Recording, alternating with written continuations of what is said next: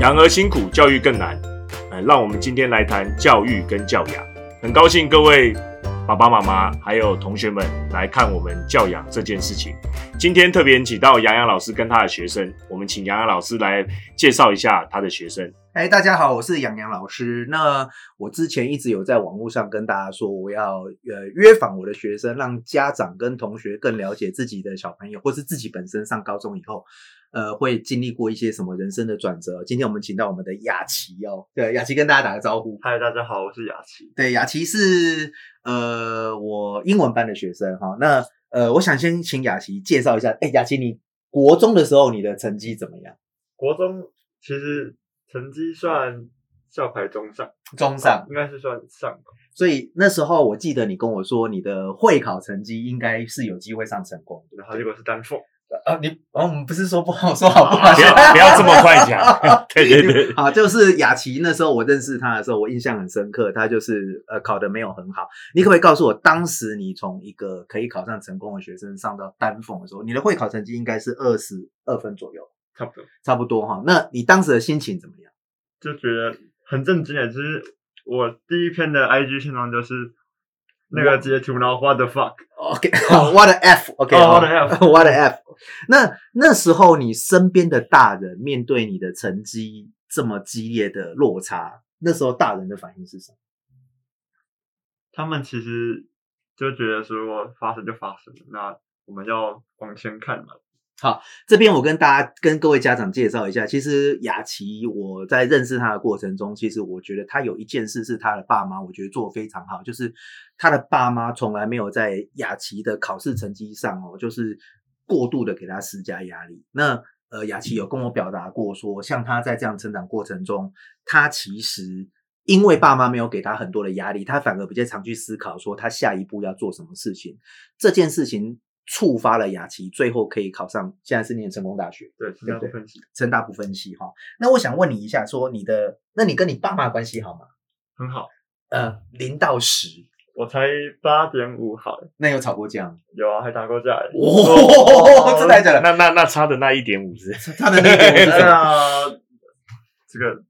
不好 说，不好说不好说那你你你打架这件事是为了什么事打架？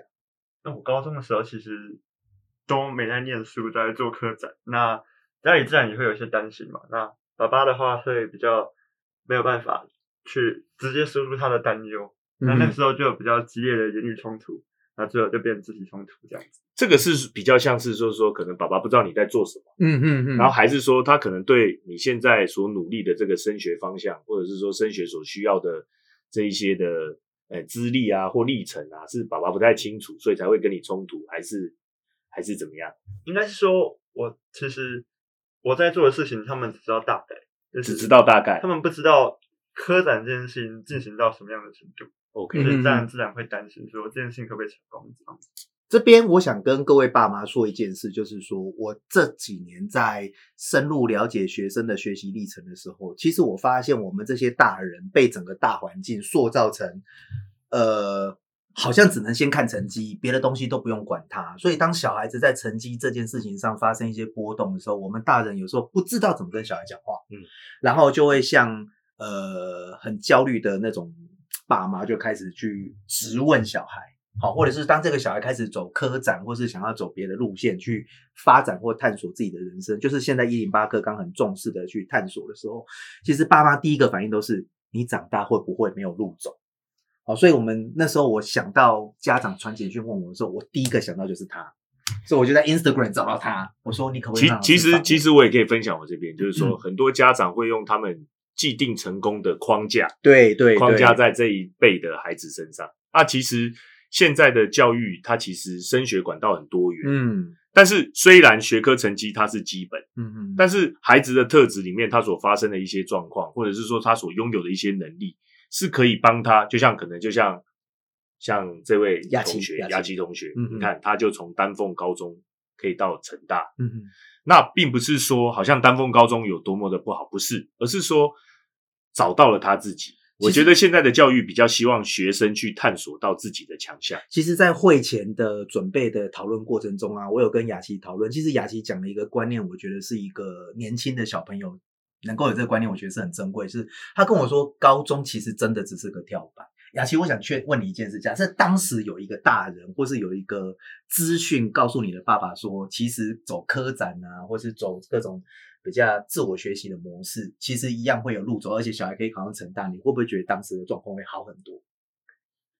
会，而且就不用打那一架呃 太强调打架了， 哦。对不起，对不起，对不起。只是其实其实你会太针对了。 就会有比较多，就是可能他们会比较了解我在做什么，比较了解然后可能会给一些可能不一样的建议啊，或者是什么的。所以这个是，是来自资讯上的不流通，所以大家有时候不知道高中生的感觉。也许是现在的升学方式太多元，然后其实高中生可以做的事情太多啊，家长可能不一定了解说我们到底在做什么样的 OK，OK 事情对， OK OK，雅琪同学，我这边再问你一个问题，可能也是每个家长很想知道的：你是一开始就知道你做科展的是有目的性的做科展，还是你本身就是有兴趣做这个，结果你发光发热？因为这个东西不太一样，因为对，有些人他可能会要避开学科的这个压力，他可能要找一些我们不要讲说另类的旁门左道。是对是是，那到底做科展这件事情是你真心的兴趣所在，还是你已经知道，就是说，哎、我可以借由这样，然后可以怎么样怎么样怎么样？这个我想要请你跟很多的家长他们保持的疑问，还有很多同学他们未来即将上高中，这个东西我希望嗯你跟大家分享一下。其实科展这件事情，每年有很多学生去参与，但是真正能成功的，甚至是到最后能够用特殊选材这个方式上大学的，就那几个。嗯哼哼，那如果说你的目标是真的是这样子的话，其实会蛮可惜的，因为其实你在准备科展这件事情中，你会有很多的训练。那我的话是兴趣啊，就是就觉得说，哎，我可以透过不一样的方式学习到同样的知识。别人都在看课本、看公式的时候，我在这做实验。所以你当时没有想过可以用这个上大学，一开始一开始当然知道，只是就觉得说志不在此嘛嗯啊志不在此我们重视的那个是过程。重视的是过程对，。其实我很喜欢我们老师跟我讲一句话，就嗯是哼你今天有这个成果，它只是一个奖励而已。嗯哼哼，对，它是你付出相对应的努力得到的奖励。那如果你当初只是为了这个目标去做的话，你不一定会达到你现在要的目标。好，这个我讲一下我对你的印象。各位爸妈，你知道他当时在高一二，我印象很深刻。他在上我的课的过程中，常常会拿一堆科学的东西来问我说：“杨洋，这个英文是什么？”要把我当字典考，你知道 吗？没有哇等一下杨杨洋，你帮我把这一段看一下，我这样英文写有没有问题？他就是用英文在写一些小报告。那你不要难过，我讲一下。嗯，他高一很努力的想要写出英文报告，那当然就是因为我们台湾传统的填鸭式的英文训练，他写出来的东西就会就会很特别，需要需要一点哎解码。你你有修饰了我有休息，因为不然我平常不是这样讲话的，一定就往死里打。 哎、你跟刚开头的时候不太一样。 就是所以，可是可是我这么多年看下来，我认为在国中转换高中到高中转换大学会成功的小孩，就是要有这个特质。他说他不是以以爸妈逼他去考试，然后成绩出来为模式为唯一模式，而是他自己知道要做什么了，所以他不断的去念，不断的去念，不断的去操作，比较有成功。大概是这样，对吧？我这样讲有没有补充不对的地方？你可以吐我槽哦。呃，就像刚刚吃饭你吐我槽那样， 就是他很有想法啦。当时我在跟他讨论说，哎，什么可以讲，什么不可以讲的时候，他其实有告诉我说，哎，我们不希望把这个访谈变成是非常非常的呃，在招生或是什么的那种。我我觉得我是觉得这也是要嗯靠、像像我刚刚就看到两位老师的厉害的地方，就第一位就是你跟你讲科展，就是说最后只是一个奖励，嗯那这些都是你完全的付出。我再次跟很多家长分享一下，不管是在我的家说会，或是在我有机会跟很多家长分享，现在的高中的每一个学校的老师，他们真的都会有他们的特色，不再是像之前那个年代，好像是学生优秀学生优秀、哦，老师很一般。不是的，现在每一个高中的老师都有他的特点。嗯那刚刚杨洋老师也也必须讲啦，哦，原来你在高一就有跨领域，就是 呃就已经跨把科学他们对了跨到科他们学那去常常拿那个什么什么什么我什么胚胎干细胞啦，哈，什么什么什么奇怪的病来问我，每天都拿每原天原来你已经因为跟你上生的物课本来就这些东西啊啊，对了，我上很就是多吧不是是因为正林都是那种科学关，就是怪兽级的学生。你知道我十年前走进正林的时候，看那个榜单，对不起哦，你不要生气，我第一个人是假的吧？怎么这么多台正青椒？然后呢，哎，每年都有满积分，那时候是七十五积分，对，七十五积分，每年都有。那这个比今哎今，我记得有一年建中才九个，你们就十二个。然后我就觉得说，这应该是骗人的吧。然后竟然发现说，走进教室看七十趴前三志愿是怎么回事？看制服就知道。，对，后来那时候郑林他们是没有没有跟我要过单字书了，嘿，也不也没有跟我要求什么，就说呃我们的学生不死背，所以你要有方法，所以我才开发出你们来的时候的那一套东西哈。那我要问问题喽，好那这个没问题就没是问题深水区，深水区，你可以随便讲，啊真的，真的，真的，真的，好不好？真的吗？呃，可以说吗实话，帮我对麻掉。，没有没有没有，我们拿球棒的同仁在外面等 哈。 是怎么认识郑林这家补习班？哦，其实是三年前的时候，就是那个时候暑假，那个来听正林的暑期讲的暑期课程的时候会发五百块，哦，是勤学 精，请对，勤学精嗯补习 业者，补习业者发钱招生就发学生讲什么勤学金，所以一开始是为了钱来哦，那就就这么现实啊。哦，真的哦、所以那时候本来一开始想说钱拿了就不要补习，对不对？好奇问，一开始是听之前是他说有啊冷气吹，然后就可以听到东西，然后又有五百块赚爆啊，真的。你第一堂课是听哪个老师的课？郑州啊，郑州老师的课。那那时候你郑州老师，呃，大家如果不认识郑州老师，一定要去听听看他的课程。就是说，我第一次跟郑州见面的时候，是跟你在立恒金华校的补习对班，对那在那对，个国办中公室国中办公然后室，郑州跟我握手的时候，我就想说，哇，这个人气场好强，他是那真的是名师气魄了，对就是真的是很厉害。结果结果有一次偷偷在外面看他上课，那个真的 power 很惊人，他的板书，他他的的板书对他然的后口齿跟他的对，肢体语言啊，因为他因为因为因为教物嗯理哼教科学，它是一个很抽象的东西。嗯，但是我们郑林老师要求，就是每一个上台的老师，他都必须要使出他的十八般武艺，啊，这是真的，把抽象的可能假想力啊，或者是有这些很抽象的科学理论，嗯要讲给学生听。那你听完郑州老师的课是什么感觉？他超有气魄。我们有一次上课的时候，他还踏破那个讲台，那讲台是木头，他把它踏破。怎我么听起来像是在神打？ 我修了三次，你修了三次了哦，对对对，我可以我知道他上课很啊然后他他还怪我们说那个讲台怎么那么烂，那叫叫老师要怎么上课？啊 OK，所以你上完他的课就觉得他的课很棒，然后你就对来上课。对，那你有上过我的课吧？好，我们深水区喽。 OK 知道怎么回答哈。哦 OK 一定是有的 嘛。好，哎认你们真问。不要这样子啊对，不起你们这样子，对不起你们这样子会让人家觉得这都套好 的，哎不太好没有。没有没有好，你讲吧，我我我正襟危坐，我就很怕要要被考核哇哦。哇！你第一次上我课是什么主感觉，主任也要知道这个杨洋老师到底我就是觉得这老师不太正常，就是不过我们上第一堂课的时候，老师就直接说我们没有在背单词，啊，对，这是这是我的，这是我这是我一生的信仰。他知道，我宁可没有学生，我也不要逼对学生背单词。你们在线上看到这个影片是我学生的人，我还蛮自豪的。你上我的课，我没有逼过你背过单词。对，你看我学生的感言，他们不会有任何一个人说杨洋老师教我很多神奇背单词的方法，没有，我们就是看文章对。那我那一节课是上什么文章？风格是啊、方 f u n g u s 是那个那个蚂蚁 zombie fungus 对不啊对？对对对就是那个僵尸菌，蚂蚁被感染会变僵尸。哦，那个是我的基本款。那你在高中学英文的过程中，我们来讨论一下体制内的英文。好、哦，这个深水区就是这个炸弹给你撒。那个要拿起来，呃，我们高中生上去以后会有，通常会有单字书。你们学校有单字书吗呃？单字书、杂志、杂志然后那还个有小本本嘛，小本本是什就是么？那个随身读，随身读是课内版本教材的随身读就。是上面会有单词然啊后，哦单词 OK OK，然后有课内版本教材嘛，对不对？对然后然后呃，你最喜欢哪一样？啊都不喜欢， 不好意思。那你们老师，你们学校的英文老师对你的英文科的印象是什么？其实我毕业之后回去找老师，他对我的印象是同学都没人上课，就是考试考很好。就是你都不上课，考试考很好。就其实我高中学在学校学英文的时候蛮刺激的，是我记得第一堂课的时候，嗯我们会考那个克漏字。是那大家都知道克克漏漏字字就是它是字首跟字尾，哦，他讲的是单字填空题。对对对各位爸爸妈妈，如果有看我的脸书，我有贴一个美国考上哈佛大学来台湾的白人的交换学生，他去建国中学交换学生的时候，他写那个单字填空题，他也不会写，他的英文考班上倒数。我们高中的英文考试常常连外国人都写得很辛苦，这件事我先跟大家说。所以这件事不代表你考高分或考低分是什么意义。我只是刚刚说你那个题目是难的，所以他刚刚讲的单字填空是指一个句子挖一个空，挖一个洞，然后给你字首字尾，让你填那个字。好，你继续讲。嗯好，然后那个时候呃，我填了一个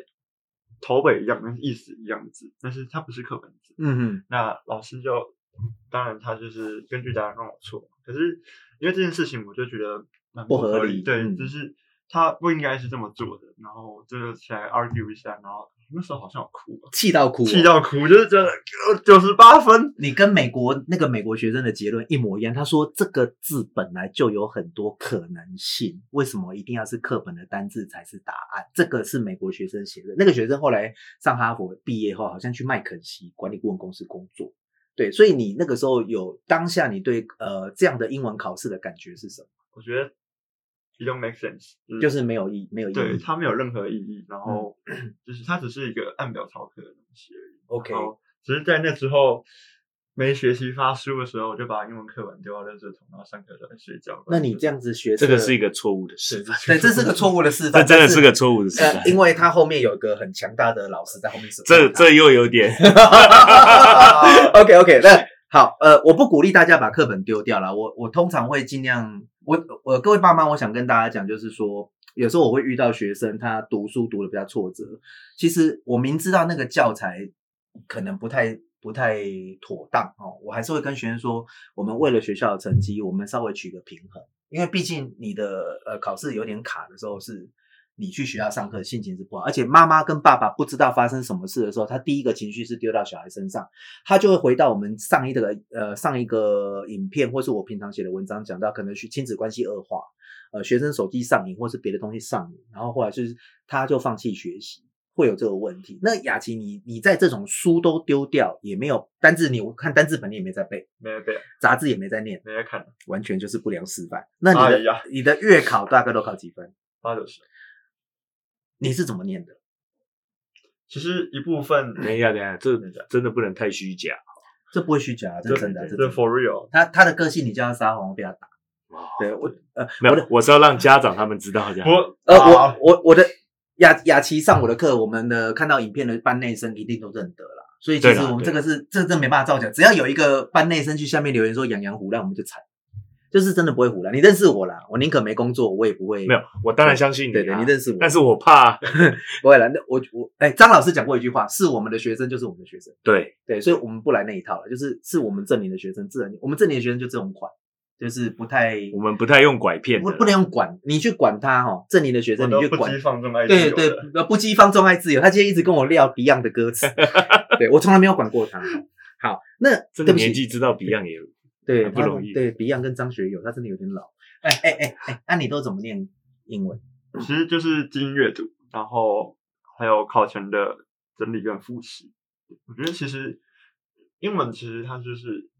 一个逻辑性，一个逻，辑的东西。对就把它当理科来念就好。哎，那是因为你是正领的学生。其实很多学生，像呃很多学生，他的英文第一件事考不好背单字，单字填空不会写背单字，克漏字不会写背单字，阅读测验不会写背单字，没有听力背单字，然后呢翻译不会背单字，然后重点是他们单字背完会忘。那你要怎么把它变成一个文章？好，他们是不可能变成文章的。然后到高二下开始写作文，或是高二高二下开始写作文，或高三上开始写作文的时候呢，我讲一句难听的，补习班最后一份学费也收完了，你不会写是你家的事，这是事实，你应该知道。快点，这个这个坑只能你踩，不然我踩吗？这是不是没有啦。？其实很多，我我真的希望很多爸爸妈妈，好坏耶！我真的很希望很多爸爸妈妈在看我们在说教养这件事情，在我们的节目上，其实有些真实的状况或是补教的状况，必须要让你们知道，这是真的。这就是真的说，这是真的。有些人他可能收完了最后的学费，他就可能不理睬。其实其实作文真的是老师良心事业，就是说呃，就就像我我举例好了，就像你你可能在家里附近哦，人家说啊，台北车站啊，站前啊啊，有很多的啊，到那边去很复杂。可是，在区域的每一个补习班，可能你国中上课了以后，到高中继续上，他们都不敢上分科测验，为什么？啊，真的啊、他们只因为我说们，他们就会说啊，学测你们就会考上啦、所以我们不会开分科测验。那为什么不开？原来有这个问题。因为他们实力不够嘛。那你班上同学背单字的状况好吗？嗯，蛮多蛮高比例的一个单词，那他们的你的学测后来是顶标，对不对？好像作文十六，作文十六，然后学测顶标。那你同学蛮高的背单字的状况下是什么状况？好奇问，他们的作文好吗？他们蛮写的蛮辛苦。写的蛮辛苦的。你这么委婉、欸你跟平常跟我讲的好像不一样。我记得以前你跟我不讲、要这样子啊！ 哦，不要说，不要说，不要说。 可是你以前跟我说啊， 算了算了啊之前之前都是，之前他们不会在正林补习嘛？啊，对的，啊这呃，我们我们正林的学生真的比较特别啦。这个这个其实很多同业问我的时候，我都会说正林的学生就是他不是，我说正林学生你是不可以糊弄他的，你千万不能糊弄他，你敢糊弄哦，他真的是会把你钉到墙壁上，来即便来你是老师哦，来这里的家长也是，真的你不不能糊弄他，来来这里的家长都是很很很很识货， 很，啊很聪明很聪明，很聪明。对，这是真的。好，所以你你你你有曾经跟你的同学鼓励说多看文章吗？有啊，那然哦他后嗯是我拉了两个同学一起来，就是上课这样子。 OK，那两个同学呃，一个考上师大嘛，这个啊，另外一个个是为了未来要出国去对念了淡大的双语课程，对对不对？那其他同学呢，我好奇，因为我我比较接触不到，我没有上座哦没有 OK，OK 因为我想要知道非阅读系统的学生，因为我的学生全都是阅读系统，嗯，嗯，我觉得现在有一个问题是，多数的学生还会其实会比较琢磨于眼前的段考，眼前的段考，对，或是呃当下的周考或小考之类的。嗯哼那哼，可能因为阅读这件事情是一个需要长时间付出的，老师应该知道。我知道，我知对道啊，他你可能念了半学期，你的成绩可能就进步个十分、二十分。那这样子，他的他是一个没办法立即立竿见影的学习成果。嗯嗯嗯，对，所以对于多数的学生来说，可能他不会是一个最佳选择。所以你的意思是不是这样？我试试看哦，就是说他为了解决眼前小考跟月考的压力，他先把课内死背的东西，待会出在考卷上先背出来，他分数上升了，但是他其实放掉了长远阅读习惯的培养。OK，好，嗯，这个这个跟我的认知差不多了，对，这个跟我认知差但不多。学校做这件事，学校有 配套教还是杂志嘛？可嗯是杂志这东西，它最后都是沦为形式，就是考试考一考，要发考卷这发样，考卷跟。他上课教杂志嘛？上课不会教杂志。那哦，学校有一个弊案，就有一个很大的的 bug，就是他买了一堆书，妈的都不会教。 好，没关系，嗯， 好，嗯我们会修饰， 修饰吧？对你对要对讲完之后没有修。 好，这个这个这个，我想跟爸妈讲一下，就是呃，有时候你会觉得你的小孩为什么压力这么大？事实上，这个问题，呃，因为今天借雅琪的嘴了，我自己比较胆小，不敢讲。雅琪说。学校会发单字书，会发课本，然后会发杂志。那事实上，杂志跟单字书其实学校是没有教的。那学校没有教有很多原因，第一个是授课时数问题，而且老师也非常忙碌；第二个是，呃，我们台湾社会就是很习惯，就是有看到老师在盯学生背单字，所以所以其实我们把大家 push 去读一些他可能上课上不完的量，那学生基本上是念不完的。对，那他成绩就会考不好。那其实很多蛮有名的学校，他的月考校平均也是常常不及格嘛。啊，那其实其实这个我平常都有在讲啊的，不是只有你，不要紧张，不要紧张哦。所以，所以呃，刚刚我请雅琪来现场讲这一段，是希望让那个会考结束后成绩出来的家长们有个参考。比如说，你的小孩如果是 A 到 A 加加很优秀，上前几志愿，我真的很替你开心。可是你要帮他在那个六七八月做一个。准备就是说，第一个，他的教材会出现激烈的变化，它会出现他教不完的教材。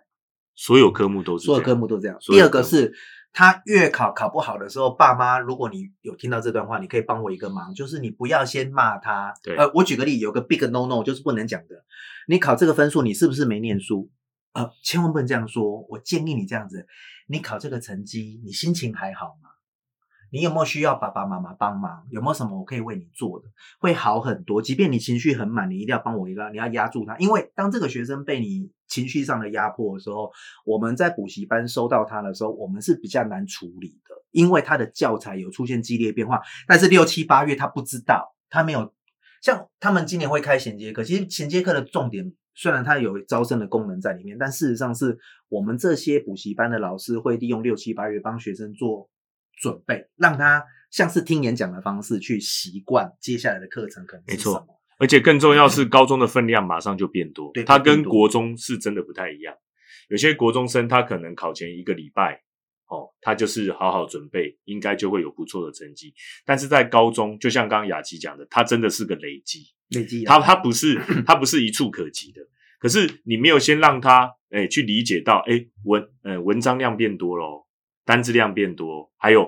考那个理科的或数学的，他考量的观念啊，啊考量的变音啊又变多的时候，他这些科目要怎么处理？他真的不是说啊，考完了以后你就放太松，手机玩太凶，嗯然后或者说迷失了自己。很多人在六七八月就迷失了，我那天跟邓医师的访谈里面就有讲到啊，其实小小朋友他会手机玩上瘾进去，除了爸妈自己手机上瘾的干扰以外，另外一个是他上高中压力太大，然后他做什么事都没有成就感的时候，他其实是很容易掉到电玩或手机的世界。另外一方面，其实我另外一个在科技业工作的朋友，他就跟我说，张佑嘉这你就不懂了。其实像社群软体或者是手机的电玩，都是经过很多很精细人工演算法的设计，它的目的就是希望你一直玩。一直重复，对，这个是家因为长，他才可以丢一些广告啊对或者什么对，的。大概是这样。好，那呃，我想问一下，雅琪，你是念所谓的学校实验班吗？那你们实验班的升学状况好不好？呃算不错，算不错，你可以大概给我一个，你刚才有讲一个数字给我，对不对？就是百分之多少是考八上成是八成上国立大学。对应该是你们这个班是最好的吧？好，那实验班外的学生大概状考升学状况好或不好，给我一个答案就好。比较辛苦。比较辛苦哈。好，那我们刚刚有蕊过这个东西哦，我我我就直接问哈，就是说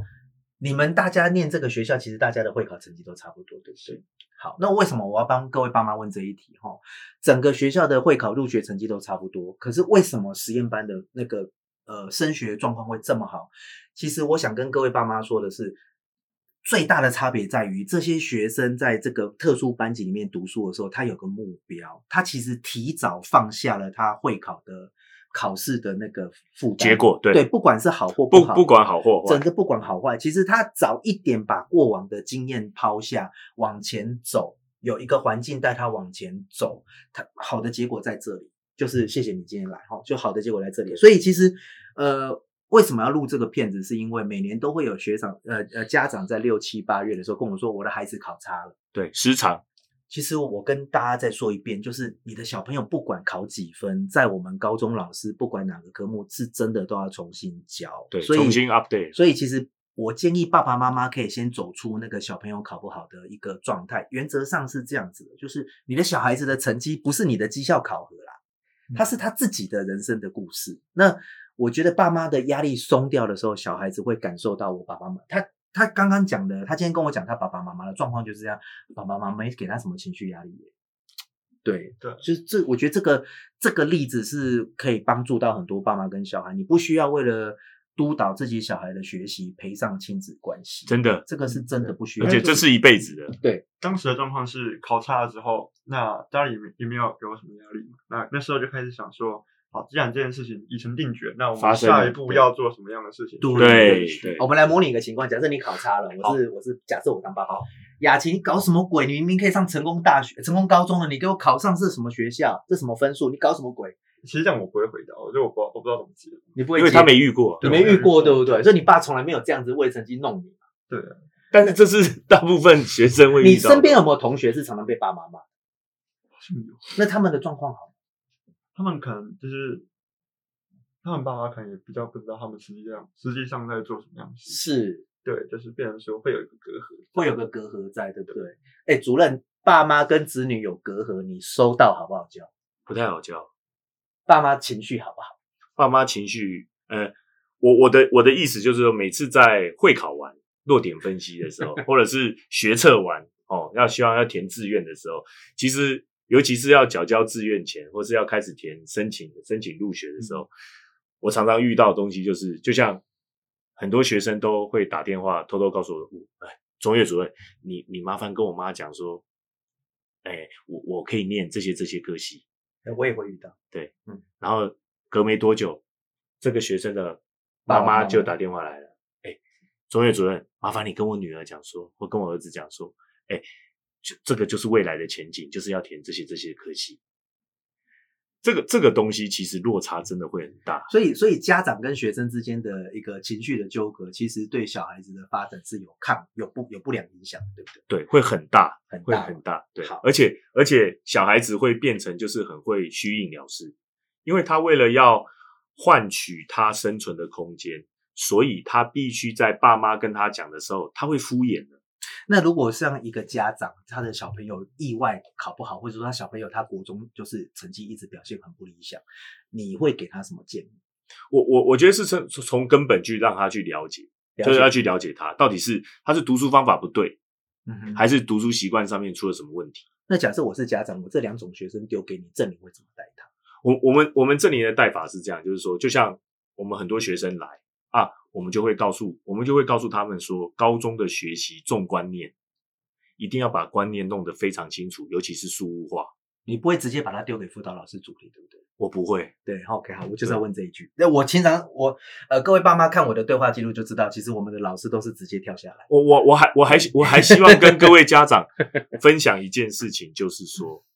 你今天会寻求学校以外的教育机构，不管是加强，不管是更好，重点是我希望给家长一个正确的沟通，就是说，我们今天花钱去听一个老师上课，本来就应该在课堂上就听得懂，嗯嗯嗯而不是说课堂上听不懂，然后他再告诉你无止说境的辅导，无止境的辅导，然后告诉你辅导、辅导再辅导，然后不去在乎老师在台上讲的到底是有没有办法在第一时间让孩子听得懂，然后反而是哦哦，你孩子听不懂，我们就辅导、辅导再辅导。各位家长别忘了，好的老师是会引发孩子他在课堂上要专心要学习的动力。你有来辅导过英文吗？雅琪没有啊，其实我们那个时候，我们上课不都是直接问的吗？直接问不是对，其实其实杨老师有一个好处就是你私讯他的时候他会回你，我是真的会回。对，就拍题目过去会回，啊，上课的时候也会回。很很多家长说，老师为什么这么好，愿意在下课时间回学生问题哦？就是我我个人认为，这个学生跟我之间的问答是我很珍贵的资产。像我常常会拿学生的对话记录去鼓励很想放弃的小孩，比如说某个学长，他可能国中会考没有很好，可是你看他这样问答问答问答到高二高下高二三的时候，他最后考上一个很不错国立大学，或是家长有时候很失望、很绝望的时候，其实你可以给他很多例子，所以你们传来的问题最后都帮助到别人。没错，这个是正林他的很大的一个特色，是我们有辅导老师系统在后面 stand by 的同时，老师是杀到第一线。对，就像如果你们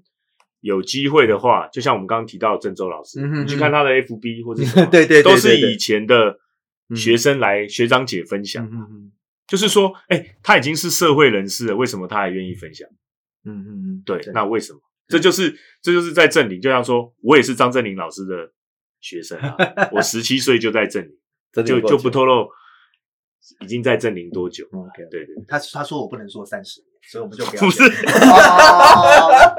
好了，我问一个问题哈，哎 OK，雅琪，你的科展人生对你的人生有什么影响？比较就是科展这比件较事，多的是逻辑上的训练，逻辑上的训还练，有你要怎么样去把你的概念弄明白。概念让别人知道。那你可不可以给一个具体的例子？你有没有哪一个科展对你的整个人的启思发考或是启发上有很大很大的影响？到现在你还是觉得很重要？哦，我在高三的时候做了一个关于呃教室内的二氧化碳的模组。教室内二氧化碳模组，对，我们一般都觉得说，哎，学生上课想睡觉的时候，大概都是老师讲的不好，但是学生懒惰嘛。 OK，但其实我们那个实验到后面发现说，其实这个东西跟教室内的二氧化碳浓度有直接的关系，哦，正相还有关。包含说教室的设计跟教室的开窗位置，还有教室的通风的那个量，我们都有发现它其实是有一定的相关。那你这个实验有放在你的申请资料里？哎有，有哦，对，其实这个实验最后蛮幸运有被挑到，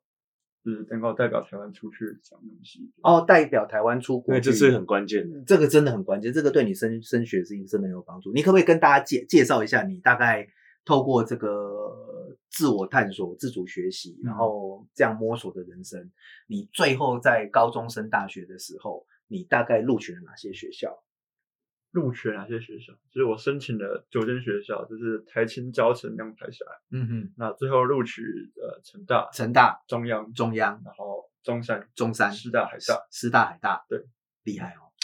厉害！你看，我对不起，我讲一个我们我们在教学者的刻板印象，就是我们如果在国三升高一收到一个非传统高，就是前几志愿学生啊，其实我们也很容易不小心落入那个刻板印象，就是说啊，这个学生他可能国中会考比较不好，那他几年后可能他不是榜单，这个是业界很常有的一个概念。对对对我，在正林就是比较不会看到这种事情，就是学生比较会带得上。我我分享一下，就是说，其实正林是真的能做到，就是说有些口号是可以喊，嗯就像嗯嗯很多从从以前到现在，大家都会说，呃，来来我们这家补习班，我们都不会管你的制服的颜色，对不对？或者是怎么样？但是真正能做到的，我敢说，我们正林真的是这样。嗯我们不会，我们不会因为因因为英雄真的不怕出身低、啊我们我们真的不需要，我们我我再一次强调，我我个人也是这样，就是说前面的失败，前面的前面的落后嗯，只是累积你对啊未对啊来会对啊跳得更高。其实有时候会考真的是考试嘛，就会有一些意外。而且我上一集就跟家长讲说，不管哪个科目，B、C 其实都是大众。那我们为什么拍这个影片，是希望大家在这个六七八月的时候，能够赶快跳脱之前的模式，嗯是比较好教啦。对，因为像你看这个同学，他其实不太需要去教育这种事情，他一样是有个很好的发展。没错，那我要问你一件事，就是你自己回头看啊，你爸妈在你国中、高中这两趴、嗯，他到底是怎么看你这种每天玩科展的人生，或是你单字都不背单字书？因为你不背单字书这件事也跟爸妈吵过，他们他们已经放弃了，他们放弃，就是就是那时候你不背单字书，他们说什么？就是我后来是拿成绩出来出，哦，因为你拿成绩给他看，有筹码了。有筹码。而且主要是因为家里比较重视口说上， OK 然 OK 后我觉得说你要蓄之用， OK，他们觉得我可以达成这件事情，他们就 OK。就 OK 了嘛。所以其实这个就是我这几年一直在努力的方向，就是其实家长要放手让学生自己去摸索，然后或许有时候有一些外部的像我们这样的人进来做一些从旁的协助。那科展科展啊，其实有一很大一部分是因为我在高中遇到很好的老师，嗯哼然后也有一些很好的机会，嗯然哼后让他们能够放心的让我去做这些事情。那也有也有一部分是刚好是一路上也有获获得一些奖项，然后他们也有看到一些被肯定的样子。那主要是说他们会觉得说，呃，我只要做我自己喜欢的事情，那他不要是一个呃会会危害大众，然后嗯会造成不良的不良的影响这样子。嗯那基本上都 OK，因为他们的概念是这样子、啊：你今天做这件事情，虽然说看起来平平凡平平平无奇，嗯但搞不好它之后会成功的，你就会开出一朵花。对，那你怎么看待现在补习业或是学校很强调考试成绩这件事？我认你可以直接任意讲，因为我们也是在这个行业，你就 OK 爱讲什么讲什么。这个题目我没有准备，所以这就是这你就个直接很讲这个很坏耶不。会，你直接讲，你直接讲，因为我觉得。我我你知道，像我嗯爸妈在传简讯给我说，爸妈其实是非常焦虑，而且其实我的我的读者九十九 percent 是妈妈，你知道嗯妈妈的压力真的是蛮大的，蛮大的对，其实对，那有时候我会问说妈妈说，那那爸爸的态度是什么？那有的妈妈会说他爸不管这个。其实我那天看邓医师的访谈，他有讲到一个妈妈身上都贴满了标签，所以嗯其实你的答案或许可以去帮助疗愈或帮助到在听的家长。对就是其实家长的，我认为家长在面对高中生的处境是非常无缘无助的，他连怎么跟学生讲话都有困难，嗯，所以你可以直接讲出你的感受或观点。考试，我觉得考试它只是一个自我检核的机制而已。嗯嗯那今天其实杨洋老师在上课的时候讲过一句，就是我现在印象还很深刻的话，哪一句啊？你说，哎，今天就算你今天考了八分好，那你就告诉自己最烂就是这个样子。那我们接下来要做的事情就是每天进步一点，每天进步一点，然后我 OK 们把这分数往上加。其实我们刚刚在会前的时候，杨老师有说过，他说其实他觉得高中名校根本就不是重点。我哦我我我觉得高中名校真的不是重点。我我举个例哈，建中之所以是建中，是因为有这些学生他是建中。你今天把一个五个都是 C 的学生丢到建中校园上课，他不会这样就变建中生的样子。所以其实是学生定义了学校的存在了。所以学校倒真的不是重点了，是学生。对啊，所以从这件事情就可以看出，是考试它只是一个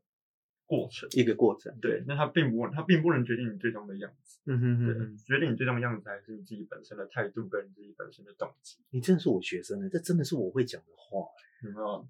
这这这传教了。这这，可是可是，我我还是我我我的想法是说，就是我我自己，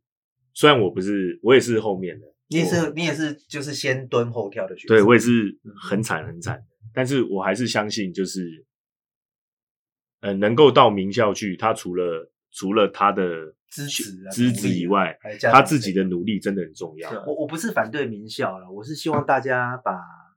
把焦点不要一直关注别人多优秀，对，是一直呃告诉要自己告诉，就是说对怎么样把自己也变优秀啦，把自己变成对自己要的样子，对然后往往前前走那一步往前走。往前走，对对，好，那个我要问一个问题，你人生最挫折、最黑暗的时刻是什么时刻？就是很挫折、很沮丧、很想放弃，就是最黑暗的时刻。其实是我高二的时候去比国际科展，然后没有到最后阶段的那个决赛的时候，真的哦，嗯对，那个时被候刷下来，对我在复赛被刷掉，其实那时候蛮挫折的，因为其实花了蛮多时间跟心力在那个实验上面，然后那个时候就跑去做一些奇怪的事情啊，那你当时有想过放弃科展这条路吗？有想过放弃，可真是你头就已经洗一半了，那就还是回到刚刚讲的，就是接受现实，你要往前走，你要往前走今。天这个失败了接受怎么失办败你要往下一个往下一个阶段走，那如果能够坐时光机回到当时，跟自己当时的自己讲一句话，你想跟自己讲什么话？站起来往前走。站起来往前走，这个是我今天就是约大家录这一集的原因，是因为考完会考，对不对？然后考完会考后，我知道会有很多家长很没错焦虑。那各位爸爸妈妈，你真的不要焦虑，我知道你们呃真的是付出大量的青春跟金钱还有时间在教养这些小孩子，所以在他的会考成绩上，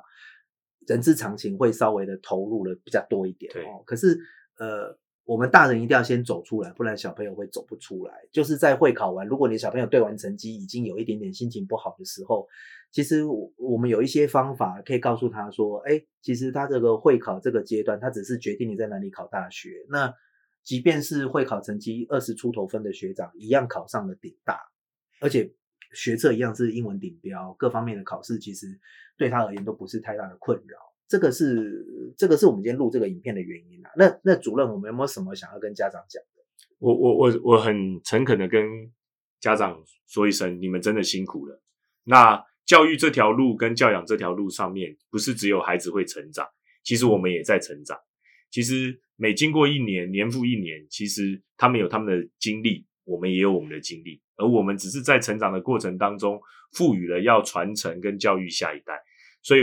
再一次的跟各位家长说，你们辛苦了。希望在会考之后，你们有更多的想法或者更多的情绪，然后你可以得到真正的舒压，然后也可以从我们的建议里面，嗯哼哼呃，找到一个平衡点。这样子，你跟你的孩子的亲子关系，甚至未来，其实你们又会勇敢的跨出那一步。其实不要去